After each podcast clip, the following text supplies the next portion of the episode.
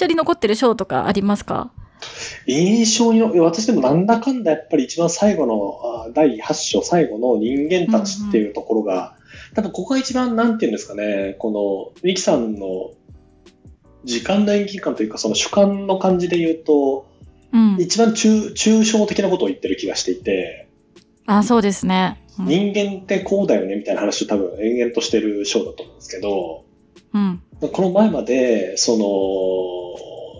あの、友人のこの、いろんな大変そうなこととか、亡くなっちゃった話とか、うん。その、飛行機から宇宙へみたいな話とか、砂漠へっていう、ある種、こう、絵がすごく浮かぶ情景があった後に、なんか最後この人間に戻ってくるっていうのは、なんかすごく私はその印象が深くて、多分それは、なんだろう、一番この本の最初の文章うん。が、大地は僕ら自身について万感の書よりも多く教えてくれるっていう一文から始まるんですよね。はい。だからこう、地球とかこの砂漠、山、宇宙、空とかそういうのが人間についていろいろ教えてくれる場所なんですよっていう一文から始まった一冊がうん。山の話をして、友人の話をして、砂漠の話をして、っていう最後に人間の話に帰ってくるのはなんか壮大な前振りを回収されている気がしていて、あー、なるほど。うん。うん。まあただこれも一冊の書であるっていうのもなんか、あの、うんうんなんていうんですか、あ確かに。一種裏返しではあるんですけど、でもとはいえなんかこれが、あの、教えてくれる人間のもろもろみたいなのを最後にやっぱり最後の章でギュッと凝縮されてる感じがして、うん。なんか私はやっぱ最後の章がすごく、あの、好きでしたね。確かになでも私も最後の章ちょっと抽象度が高くて難しかったですけどね。うん。うん。だから一生懸命よ読んだ感覚があります。いや、そうなんですよ。なんか、すごい、そうなんですよ。抽象、抽象度マックスみたいな感じで、でも最後にこう、一個一うん個のこの中に出てきた点をちょっとずつこう紐付けていくような一節っていうのが私はすごく、あの、うんうん好きで、サンテグジュベリ自身もこの本の中でずっと紹介してきたのは、天から授かった使命を黙々と遂行した人たちですっていううんうん。話をしていて、で、それはなんか、さっきの責任感ってところに通じるんですけど、なんか授かった使命を黙々と遂行するっていううん。ことを紹介していると。それは友人もそあうだし、確かにな。うん、うん。砂漠の中で生きている人たちえーも、あの、そうですし、で、他の人たちが修道院を選ぶように砂漠や空の道を選んだ人たちっていうのをこの本の中で紹介してるんだと。うーん。で、その人たちを称えようと思っているわけではまず全くなくて、うんうん、何より称えるべきはそういう人たちを育んだ土壌っていうことを僕は称えたいみたいな話が最後の章に出てくるんですよね。うんうんうんうん。あ、なんかジュペリーみたいな。なるほど、かっこいいっすね、みたいなのを最後の章を見ながらまた思ってたですね。あ、なるほどな。なんか初めて言うと、なんか最後の章で、今までずっとそのパイロットの話だったのに、五丁の話とかにななってきてしまって、あの、あの、なんか何を、何が見えてるんだろう、このサンテグジュペンには、みたいな感じでちょっとわもう難しいなと思いながら読んでたんですけど、ちょっと今そういうことだったのかって思いました。多分、なんかその、そういう黙々と使命を遂行す確かサンテグジュベリって元軍人なんですよね。軍人やってパイロットやってみたいなそういうキャリアだって気がしていて、はいはい。でなんか黙々と使命を遂行する人たちっていうのを、はまあいると。うん。で、いるし、その人たちは、まあ、いい、素晴らしいことなんだろうけど、その人たちを育んでいる自然っていうものがあって、それは山であって、砂漠であって、で、たまにその砂漠、ただその自然って単純にあるだけなので、うん。そこと向き合うための道具として飛行機って存在してるよねっていうことなんですよ。だから飛行機って、その好きとかクワと、その農地を耕す道具と変わらないみたいな話序盤にあると思うんですけど、はいはい、ありました。あなるほど、そういう世界観か、みたいな、いうのを思って見てたですね。はあ。なんかそうすると改めて最後の一節、精神の風が粘土の上を吹き渡るとき、初めて人間は想像されるとかが、いうのが、ちょっと改めて染みてくるなと思って。うん。なんか頑張れば、頑張ればこの最後の一文だけでどういうことなんだっけ？っていう、なんか文学部卒論とかになりそうですよね。ありそうですね。そうなんだよな。うんめちゃくちゃ、めちゃくちゃいい。私はなんかさ最後の章がいいなと思ってたですね。なるほどな。どのあたりが？で私は結構その、ジュペリが遭難しちゃったところをずっと、あの、失業に描いてる砂漠の中心でかな？砂漠にて。うん。で、あの、不時着しちゃって本当死にかけるみたいな、はい。あの、そのはい3日間ぐらいを延々描いてるところがすっごい残ってますね、心に。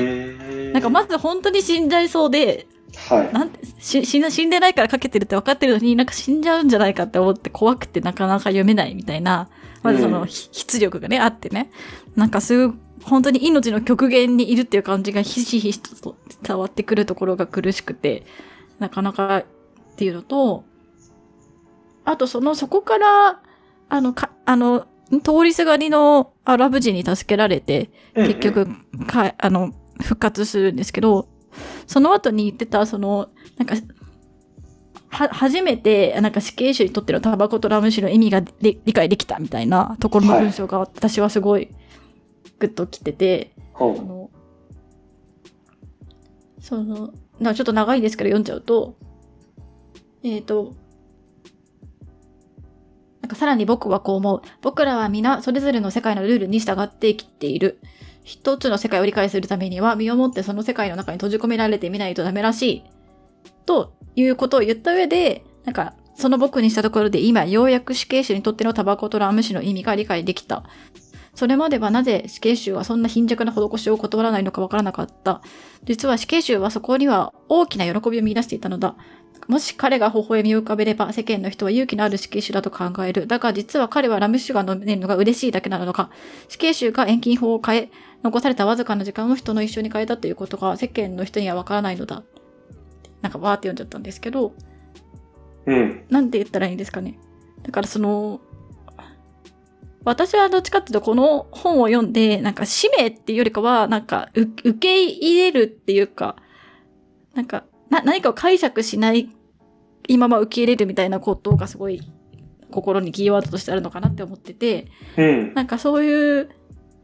世界ってこう、自分ってこうとかって思思って表層的に生きてると本質はわからないっていうか、死刑囚にとってのタバコとラム酒だって、旗から見たら、なんか死に際にそんなのになんか使っちゃってとかは、なんかもう死ぬ死ぬのに死ぬから、もう死ぬだけだからそんなものでも嬉しいんだねとかじゃなくて、なんか死刑囚からしたらもうそれで全世界を把握して、で、なんかラム酒が本当に嬉しくて飲んで終わってるっていう、なんかその反転が彼の中で起きてるっていうのがすごい面白いっていうか、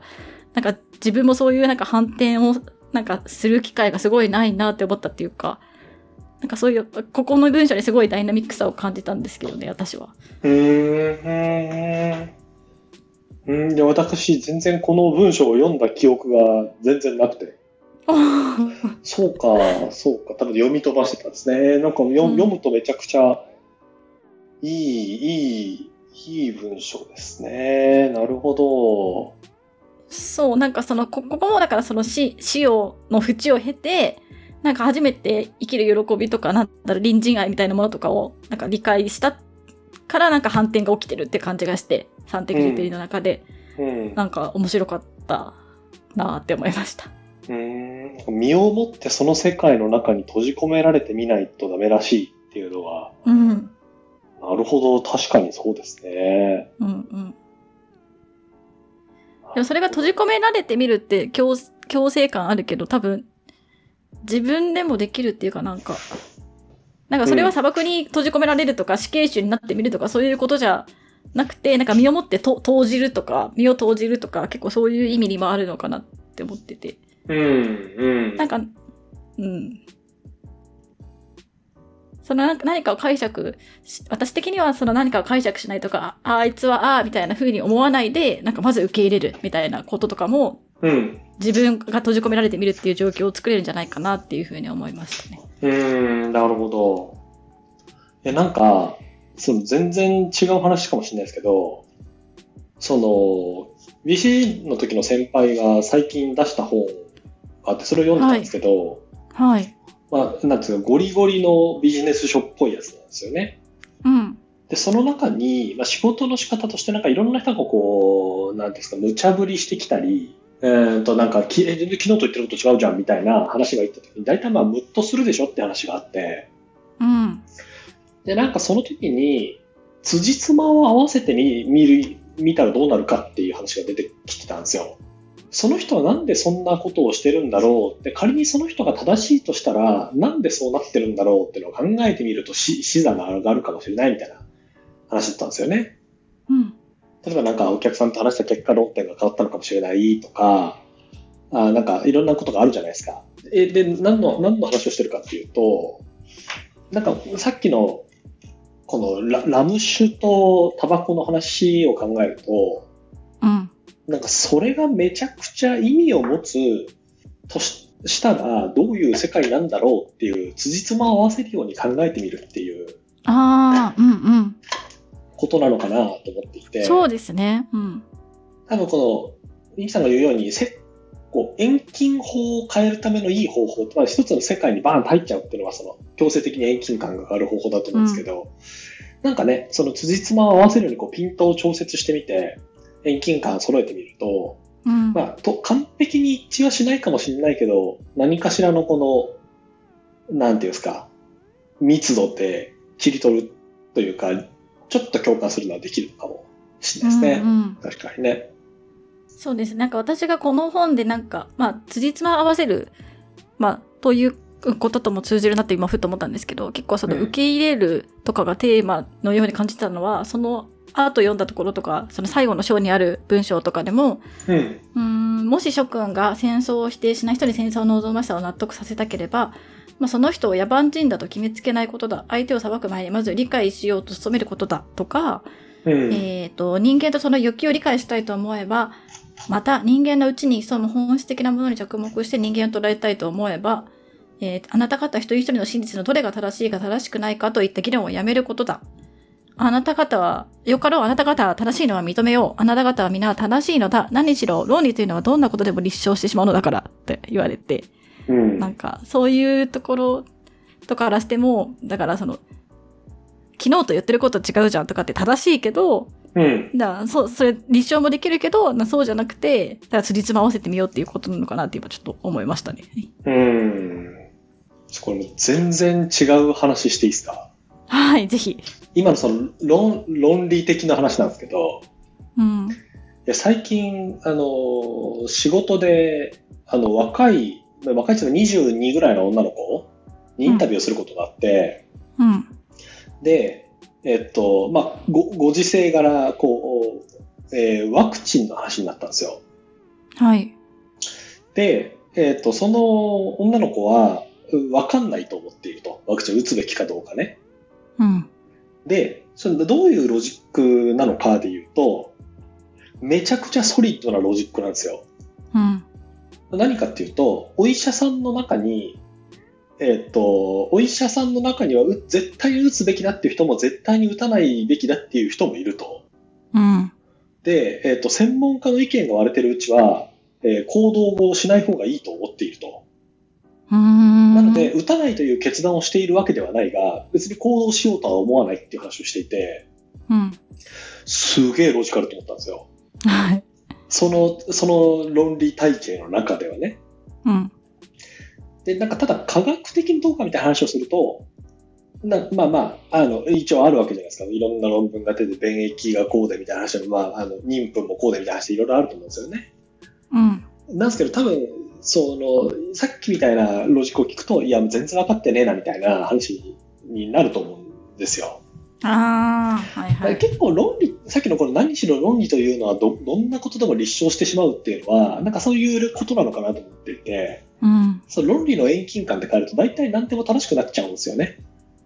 うん。な何でも正しいと言いうん言えるような論理って別に作れなくないので、うん。なんていうんですか、えー究極言うと、えっ、と、明日太陽は西から昇る。もうもしかしたら頑張ったら言えるかもしれないし、うん。なんかそうやって考えると、なかなか、なんていうんですか、論理というもののなかなかさみたいなのは、あの、人間の欲求に関わらず思うことはなんかあるんですね。そうですね。なんかろ論理を使ってわ、うん、分かり合おうとかな何かしようとか思うことはどこどこまでなんか通用するもんなんだろうみたいなことは思いますね。結構距離あるからね。ね。なんかこういう、でもこういうことを延々と考えていくとなんかあれですね、エッセイでとどまらずに小説書きたくなっちゃうのかもしれないですね。もうああ、なるほど。伝わりきらねえなみたいな小説いうか、なるのかもしれないですね。なるほどですね。今砂漠にいる人とかコロナとかな気にしてるんですかね？どうだろうでも逆になっちゃったらね、すげえ大変ですよね。うん病院も遠いし、なんか、なもろもろ遠いし。うん。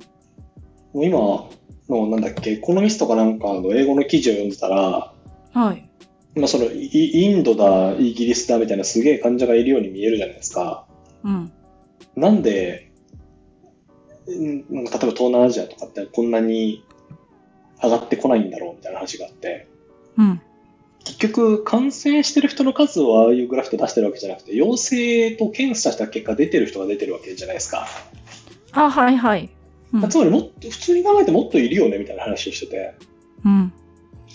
そう考えると、あのグラフの中にはもしかしたら砂漠の中にいて検査を受けてない人っていうのはいない存在なのかもしれないあですね。まあふ普通に考えるとそうなりそうな気がするし、あ。うん。まあなんかいろんなことが起きてるんだと思うんですけどね、実際は。うん。